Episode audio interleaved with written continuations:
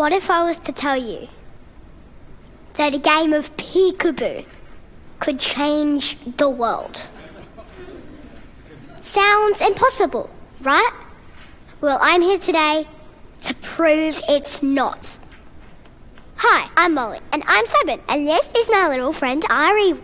Say hi, Ari. hi. Oh, and this is my neighbour, Amajot. He has to take Ari away now to get ready for our experiment. But don't worry, they'll be back. My talk today is about some powerful things you grown ups can do that shape us as children and the adults we become. How do I know? Because my parents and people around me did them early and often. I know not all kids are as lucky. Some of my friends, some kids at my school, and many around the world and I would really like to help change that.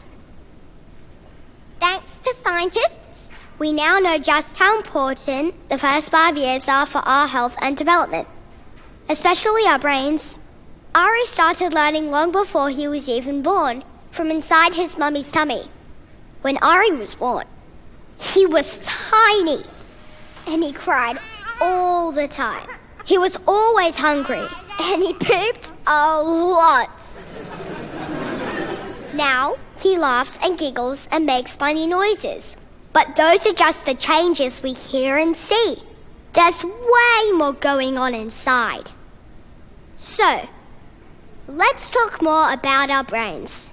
The blue bag is the rough size and weight of a healthy baby's brain at birth.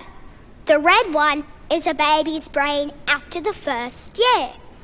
It almost doubles in volume and by my age, it's almost 90% the volume of an adult brain. our brains develop faster in our early years than at any other time in our lives. It can create up to 1 million neural connections every second. But we need your help. Our healthy development depends on these top five things. One, Connecting. Two, talking. Three, playing.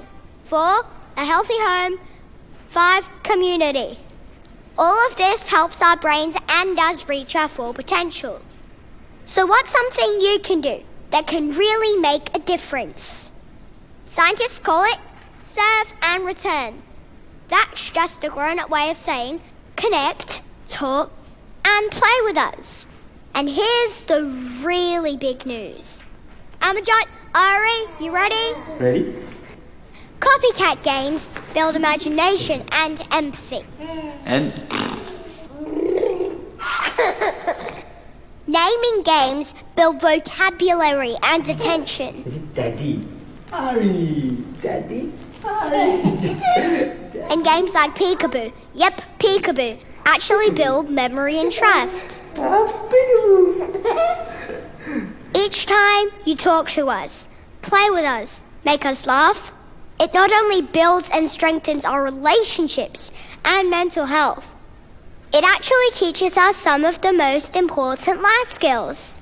From making friends, to taking a test, to getting a job, to one day maybe even starting a family of our own. Interactions early and often matter. Take it from me, the seven year old up here, talking about brain science. Okay, now, let's see what happens when the connection is taken away. So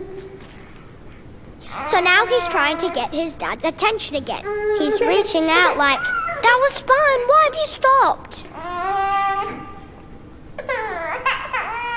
I know it's important for adults to use their devices sometimes, but kids are hardwired to seek out meaningful connections. Not receiving them causes confusion and stress. Okay, Amajot, please re-engage. What is? Okay. Now, what if a whole childhood was like that last 30 seconds? How hard it would be for a child to feel calm, to feel safe, to learn to trust anyone, and the lifelong impact that would have. that makes me feel sad. Ari only reacted the way he did and recovered so quickly because the connection between him and his dad is usually so strong. The positive relationships with the grown ups in our lives gives kids the confidence we need to try new things, to explore, and be a kid. So please try and remember the most special period for our development is the first five years, starting from inside mummy's tummy. What's something really impactful you can do? Serve and return. And when? Early and often. Please give it up for Amajot and Ari.